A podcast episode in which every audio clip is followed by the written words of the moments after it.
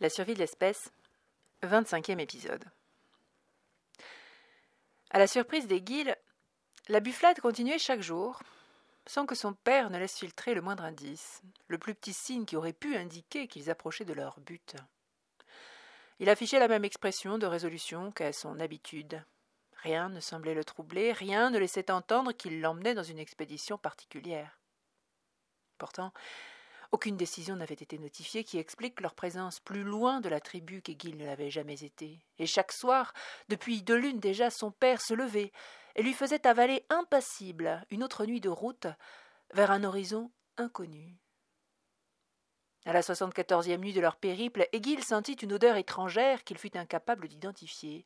Il avait l'impression qu'elle modifiait sensiblement la texture de l'air, le rendant une once plus lourde. On approche. Son père avait parlé enfin. On approche de quoi? De l'océan. Une grande émotion le saisit aux tripes. Jamais il n'aurait pensé voir un jour l'océan. Il savait qu'il existait, mais il était bien trop loin, et puis bien trop dangereux. On se faisait prendre comme de rien dans un endroit pareil, où on ne pouvait pas se cacher. Aiguille eut peur un instant, puis il voulut paraître fort. Il était excité et fier à la fois. La nuit était douce, chaude. Et l'odeur, c'est quoi? Son père répondit que c'était l'iode, le sel de la mer, et qu'il était délicieux, et que s'ils le pouvaient, ils en ramèneraient à la tribu. Parce que t'es déjà venu. Léon hésita un instant, mais s'il était là, à cette heure et en ce lieu, c'était pour son fils. Oui, mon fils, je suis déjà venu ici, et en ce lieu où nous allons en ce lieu où nous allons. Léonce ne répondit rien. C'est encore loin? Plus vraiment, mais ça nous prendra beaucoup de temps. Aiguille connaissait son père. Il devinait instinctivement les questions auxquelles il ne répondrait pas, et s'abstenait généralement de les poser, mais cette fois-ci, il en risqua tout de même une, un peu plus audacieuse que les précédentes.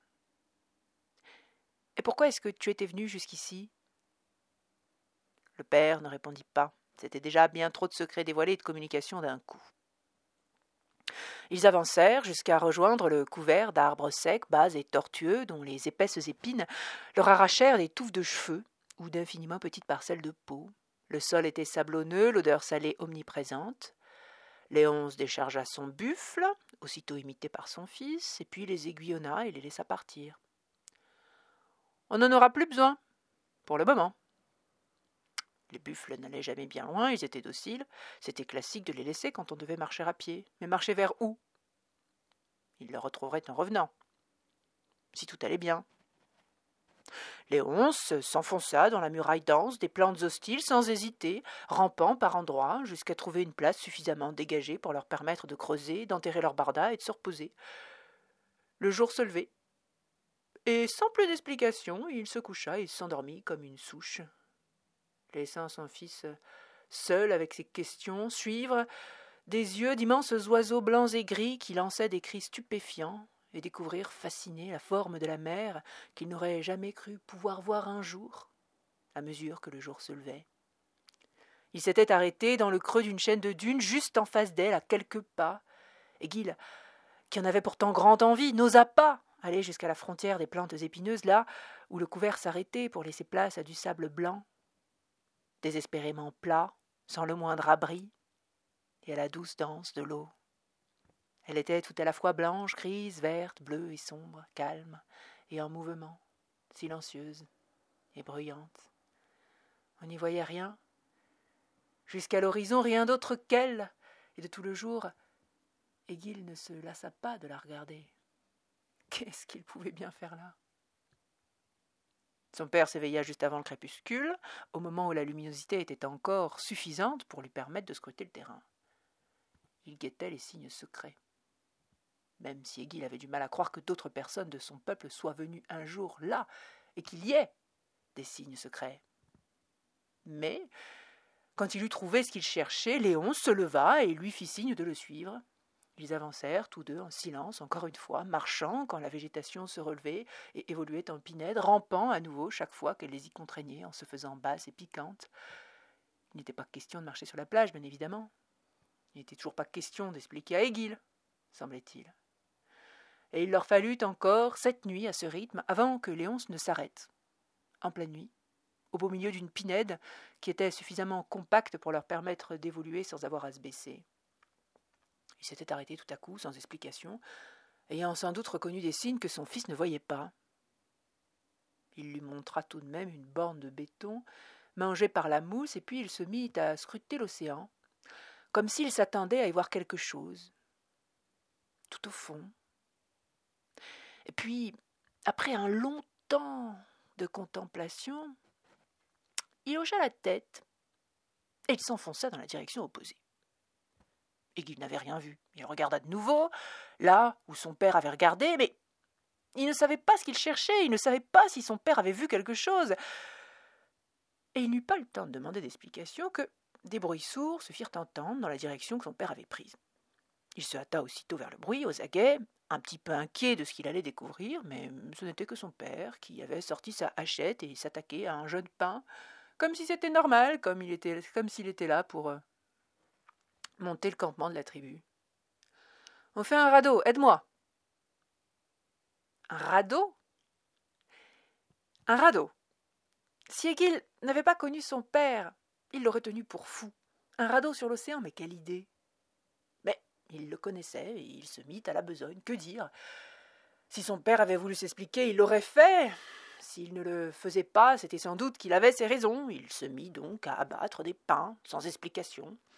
Ils travaillèrent de concert jusqu'à la fin de la nuit, par gestes rapides et sûrs. Léonce guidait son fils, qui n'avait jamais construit que des radeaux légers pour les fleuves et les rivières. La structure n'était pas tout à fait la même, elle devait être plus lourde. Et puis, il leur fallait un abri, puisque sur l'eau, ils ne seraient pas à couvert. Ils avaient besoin de rames aussi. Et puis Léonce envoya Aiguille chasser et préparer des provisions suffisantes, ce qui signifiait qu'il resterait sur le radeau un certain temps. Il lui raconta qu'il fallait se méfier de la mer. Il lui fit préparer des lignes spéciales qui leur permettraient de pêcher, si jamais les provisions n'étaient pas suffisantes. Aiguille avait du mal à imaginer le temps qu'il resterait sur ce radeau. Et puis, il lui fit préparer aussi des outres, pour ne pas manquer d'eau. L'eau de mer ne se buvait pas, elle était salée, tout le monde le savait, même Aiguille qui ne l'avait jamais vue. Il leur fallut plusieurs nuits pour venir à bout de la tâche qu'ils s'étaient fixée. Il fallait que leur embarcation soit suffisamment solide et sûre, qu'elle flotte convenablement et puis qu'elle se laisse guider. Ce n'était pas une petite affaire. Ils n'entamèrent la construction de l'abri qu'après avoir dûment vérifié que l'esquif se comportait correctement sur l'eau, et alors seulement ils montèrent une coupole de branchages et de maillards, que Léonce leur fit en plus couvrir de boue, qu'il planta d'herbe, et dont il exigea qu'elle sèche avant de prendre la mer. Bien loin d'eux, la tribu avait décampé depuis longtemps. L'humanité était calme. Tout se présentait sous les meilleurs auspices. Mais tout quoi? Et qu'il ne savait toujours pas. En attendant que la boue ne sèche, Léonce l'avait amené jusqu'à un plan d'eau où il l'avait entraîné à nager jusque plus soif. C'était pareil que dans les rivières, sauf qu'il fallait être endurant et patient. Et puis, surtout, ne pas se laisser gagner par la peur, quand on ne voyait plus rien d'autre que l'eau, même en dessous de soi. Il lui apprit à faire la planche pour se reposer, et puis aussi que dans l'eau, la survie exigeait que l'on soit nu, parce que dans cet environnement, les habits, leur lourde fourrure, entravaient, attiraient vers le fond. Elles ne protégeaient pas du tout. Et quand la boue fut séchée, que les provisions et les outres furent chargées, ainsi qu'un curieux paquet que Léonce tenta d'embarquer à l'insu de son fils, mais qu'il vit tout de même, et que leurs habits furent enterrés, les deux silencieux se glissèrent en tenue de poisson jusqu'à l'océan, rampant de part et d'autre du radeau qu'ils poussaient, camouflés par les ailes de branchage dont ils avaient muni les flancs. Ils atteignirent l'eau, continuant à pousser l'embarcation jusqu'à ce qu'elle les la soulève. Le jour ne tarda pas à se lever. Ils s'étaient glissés sous la coupole, ils étaient sains et saufs, bien à l'abri, et pouvaient diriger fort convenablement leur petit bateau grâce à deux grossières rames de bois taillé. Il faudrait se relayer, Léon avait prévenu, son fils, la mère, bougeait en permanence, et s'il ne prenait pas garde, s'il ne veillait pas, s'ils s'arrêtaient de guider leur vaisseau, ils se retrouveraient là où ses caprices les pousseraient, et non pas là où ils voulaient aller parce qu'il voulait aller quelque part. Il y avait un esprit à prendre. Il n'eut pas besoin d'en dire plus. Son fils avait compris. Un homme? Léonce confirma. S'ils étaient tous deux, seuls et nus, sur les flots mystérieux, c'est parce qu'il existait quelque part devant eux un homme seul, dont ils allaient prendre l'esprit. Et il savait de quoi son père parlait. Il avait entendu des légendes, des racontards, mais il était difficile de croire que ce soit vrai, que ce soit faisable, et que lui et son père étaient partis pour le faire. Prendre un esprit, c'était non pas simplement le pénétrer et le lire, mais de surcroît le harponner, de telle sorte d'y pouvoir rester même à mille lieues, et de pouvoir le guider et le façonner à sa guise. Cela signifiait qu'ils allaient devoir non pas seulement s'approcher de cet esprit, mais entrer en contact avec l'homme et le toucher.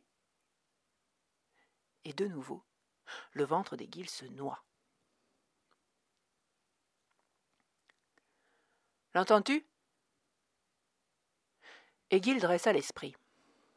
Après deux jours de mer, il était épuisé, le corps brisé, malade, les yeux brûlés de la réverbération des flots, luttant contre la crainte ancestrale et irrationnelle des krakens qui auraient pu surgir par-dessous d'eux. Léonce sentait l'inconfort de son fils malgré tout le soin qu'il mettait à le lui cacher. Son unique réconfort étaient les mouettes, ces larges oiseaux qui les accompagnaient, qui se posaient sur leur coupole et qui seuls leur tenaient compagnie. Et qu'il ne s'était jamais senti aussi isolé et vulnérable. 45 degrés à l'ouest. Egil dirigea son esprit dans la direction indiquée par son père. Dans un premier temps, il n'entendit rien, que la rumeur de la mer qui lui saturait les oreilles et les rires des mouettes. Mais petit à petit, à force d'insistance, son esprit différencia un souffle diffus, moins consistant qu'un mirage. Son père sourit en acquiescement. C'est ça. C'est ça. Et qu'il avait du mal à le croire. Il focalisa son esprit sur ce soupçon aliséen, ce murmure. Son père avait raison. Entrecoupées par les vagues et la distance, des idées évasives arrivaient jusqu'à lui, des plantes à arroser, des outils à régler le plaisir d'un rayon de soleil. L'esprit était là. Son père avait eu raison. Il aurait pu se tromper, son information aurait pu être tombée en déliquescence, mais il avait eu raison. Une joie craintive saisit le garçon, qui réussit à le distraire du désordre de la navigation père et fils, ouvrirent tout grand leur esprit pour guetter celui qu'ils étaient venus cueillir.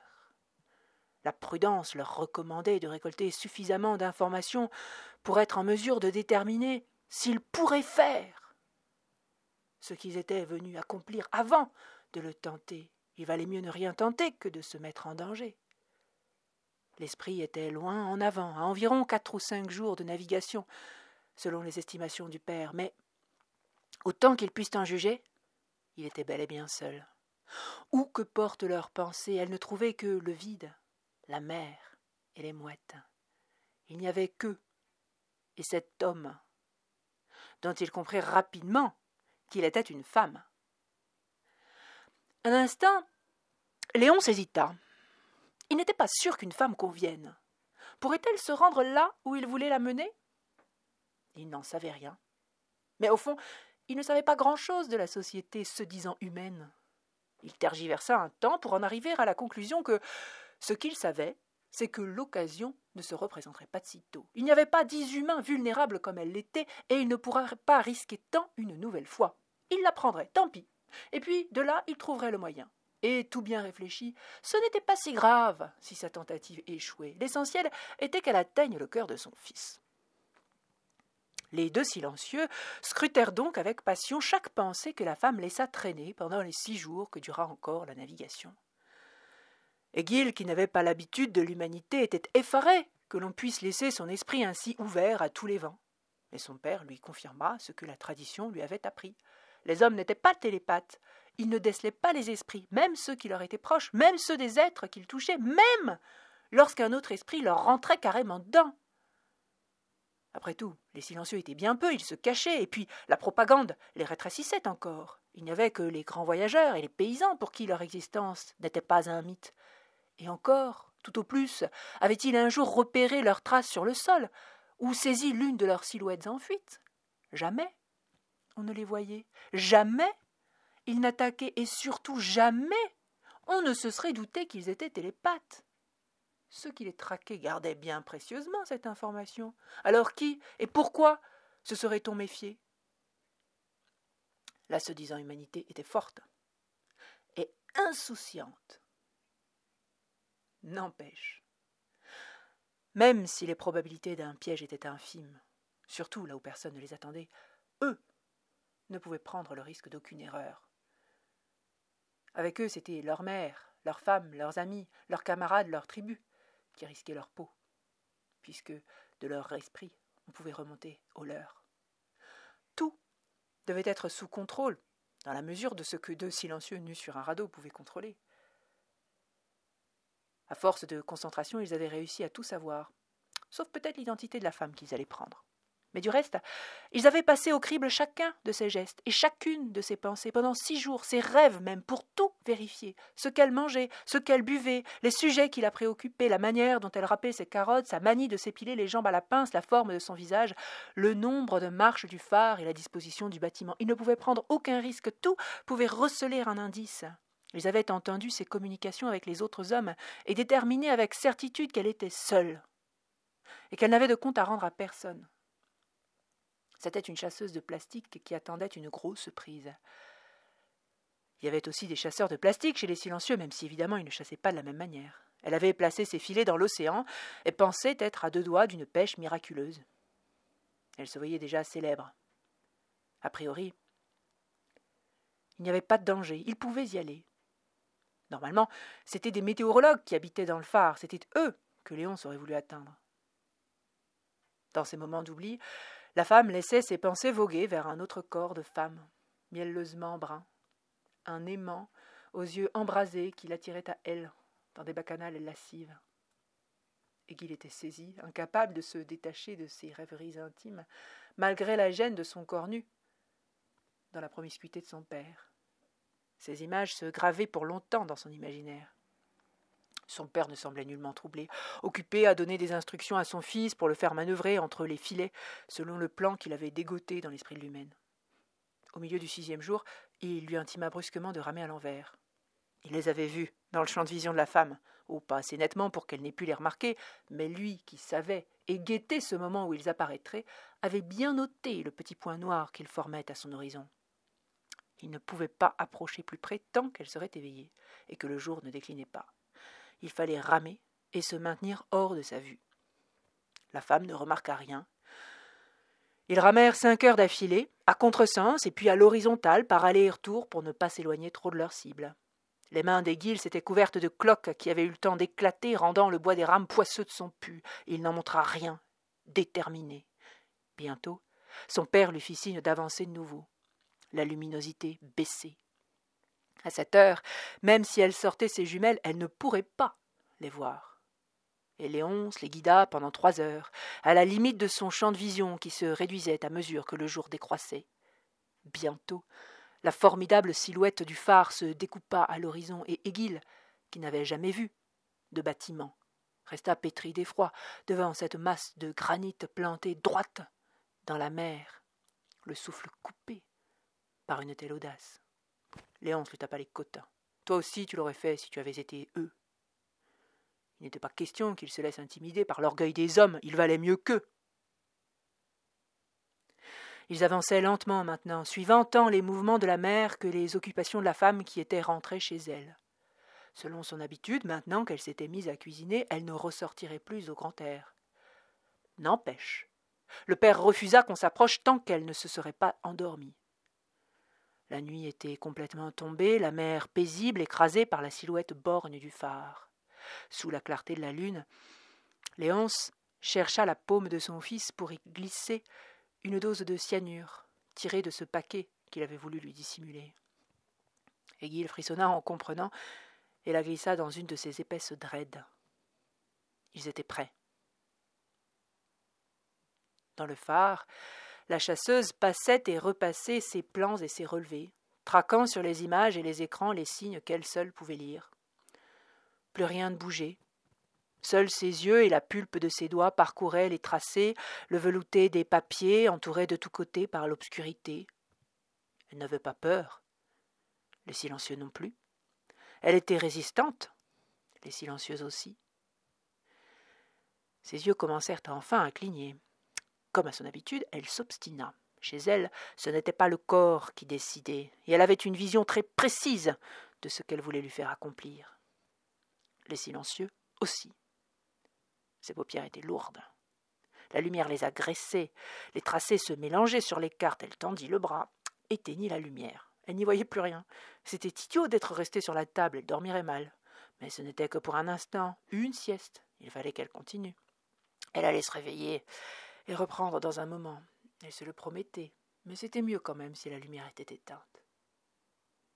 Elle était endormie. Enfin. Léon s'attendit que ses pensées tombent dans le premier sommeil et que sa conscience physique se réveille avant de donner le feu vert. Tout irait bien maintenant. Ils avaient tout le temps nécessaire, puisque les organes étaient entrés en dialogue. Il se sentit tout à coup soulagé, trouvant même la fantaisie de commenter à son fils les pensées de la femme, et de lui raconter que les hommes ne connaissaient pas les conciliabules internes, et qu'ils ignoraient toujours à quoi servait le sommeil que tous leurs gadgets médicaux pour sonder le corps, leurs scanners, leurs IRM, leurs royaux, leurs radios, leurs stéthoscopes, ils étaient, à eux tous, moins efficaces qu'une oreille tendue. Il était rigoureusement impossible d'entendre son propre conciliabule, puisque justement, le cerveau était une machine obèse qui écrasait de son perfectionnement la petite capacité de communication du reste du corps. C'était comme d'écouter les plantes quand on était une grande ville. C'était pour ça qu'il y avait le sommeil qui était né en même temps que le cerveau, pour que les organes qui n'avaient pas sa force puissent se concerter entre eux, à leur lente façon, sur leur basse fréquence, et aligner ce corps qu'ils animaient tous ensemble. La plupart des silencieux adultes étaient capables d'entendre le corps des autres, les médecins mieux que tous les autres, ce qui faisait beaucoup dans le perfectionnement de leur médecine que l'humanité leur aurait envié, si elle en avait eu connaissance devant eux, l'esprit de la femme était toujours en suspension et le resterait tant que son corps aurait besoin de se concerter. Ça, ils le savaient, puisque eux savaient ce qu'était le sommeil. Son organisme luttait contre une surdose d'iode et aurait besoin d'échanger pendant de longues heures. Les deux silencieux, qui avaient été témoins de ces échanges six fois d'affilée, savaient où en était le débat et le long temps qu'il prendrait encore. Ils étaient à peu près tranquilles. N'empêche. L'esquif toucha enfin la terre ferme. Aiguille, à l'avant, elle une figure de proue, dut s'y reprendre à trois reprises avant de trouver une prise ferme sur les roches glissantes. Ça y était enfin. Le corps arqué, bandé, il tira de toutes ses forces pour remonter le radeau, rapidement rejoint par son père qui l'aida à la manœuvre. Le bois était humide, lourd, fuyant, ballotté par les vagues, il retombait mal sur leurs pieds, leurs mains, les meurtrissant en silence jusqu'à ce qu'il l'ait tout à fait immobilisé. Ils le hissèrent alors à hauteur suffisante pour éviter qu'ils ne reprennent la mer et les laissent seuls sur le phare. Ils y étaient, enfin, au pied du mur circulaire de grès gris. Et Aiguille pris les devants comme un enfant impétueux qui veut en remontrer à son père. Cérémonieusement, il s'approcha du phare et posa attentivement une main sur la pierre, et puis l'autre. Ce n'était que de la pierre, ni plus froide, ni différente de celle qu'il connaissait à l'état sauvage. Rassuré, il entama le tour du phare, une main glissant sur les aspérités de la paroi, effrayé que le mirage ne s'évapore, jusqu'à ce que la pierre laisse tout d'un coup place à une surface de bois. La porte. En haut, l'esprit de la femme était toujours plongé dans le sommeil. Aiguille poussa la porte. C'en est terminé pour cet épisode. Je vous remercie de m'avoir écouté et je vous dis à la semaine prochaine pour l'avant-dernier épisode. Je vous rappelle également que vous pouvez vous abonner directement sur PodCloud, Deezer ou Apple Podcast et n'hésitez pas à parler du podcast autour de vous s'il vous plaît. Merci et bonne journée.